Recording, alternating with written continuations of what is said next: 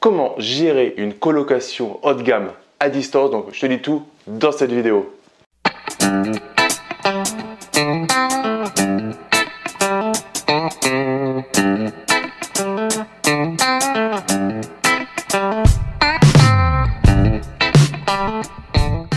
Avant de commencer cette vidéo, je t'invite à t'abonner à ma chaîne YouTube en cliquant sur le petit bouton s'abonner. Tu auras une cloche, tu cliques bien sur la cloche. Ça te permettra de recevoir les prochaines notifications. Donc j'ai mis en place avec mon frère, euh, avocat au barreau de Paris et spécialiste du droit des sociétés et droit de l'immobilier, une formation sur la simplification du droit pour l'investisseur immobilier.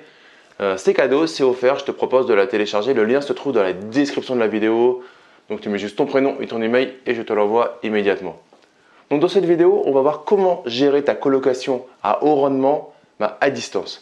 Donc je vais te donner trois astuces pour gérer ta colocation à distance et limiter au maximum les frictions avec euh, tes colocataires. Le fait de euh, voir tes colocataires et d'avoir bah, de prendre du temps pour aller gérer cette colocation. Comme tu le sais sûrement, moi j'investis euh, dans des colocations mais dans toute la France et du coup je ne veux pas m'amuser à me déplacer tout le temps et à côté de ça, c'est vrai que j'ai une confiance moyenne envers les agences immobilières sur de la colocation, parce que même si c'est un gros effet de mode de la colocation, ça a encore du mal à rentrer euh, et euh, certaines agences immobilières ont encore du mal à comprendre euh, le, principe de colocation. L'astuce numéro 1, c'est assez simple, c'est que tout ce que tu vas faire au démarrage, dans les photos que tu vas prendre, donc tu vas prendre des belles photos où tu vas faire faire ça par un professionnel, tu vas faire une annonce très très très très détaillée, donc tout ce que tu vas faire au début pour ta première annonce, tu vas bien le sauvegarder.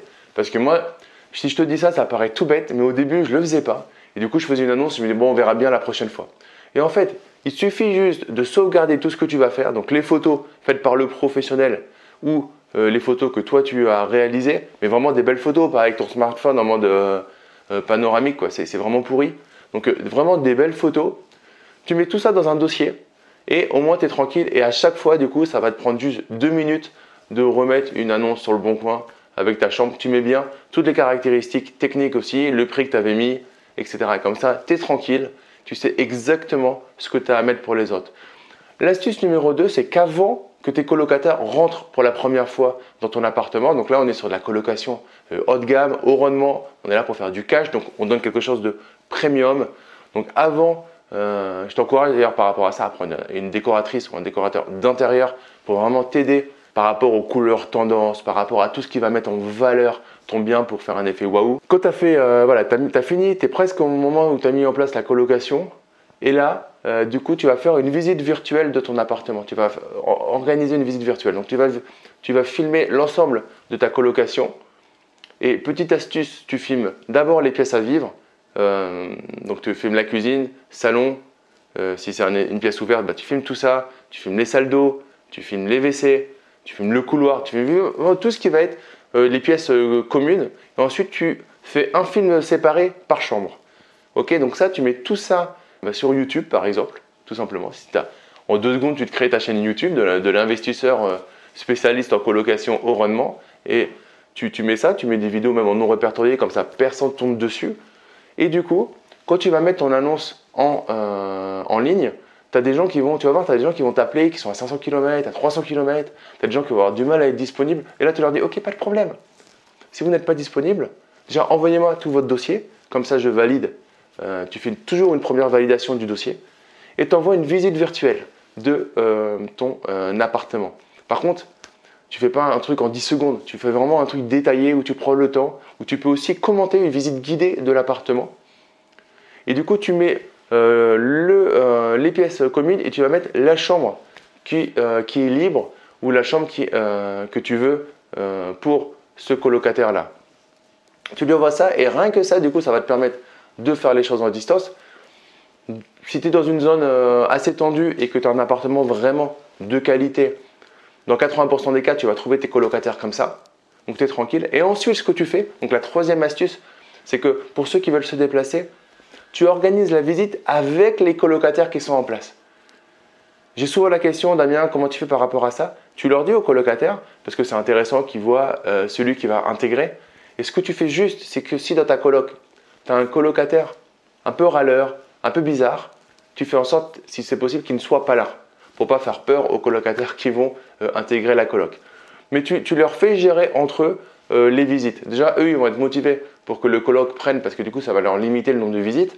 Ils vont être motivés pour avoir quelqu'un de sympa, et ils vont essayer de matcher tout de suite. Donc toi, tu es gagnant sur toute la ligne, parce que plus la colloque se passe bien, et moins ils vont te solliciter.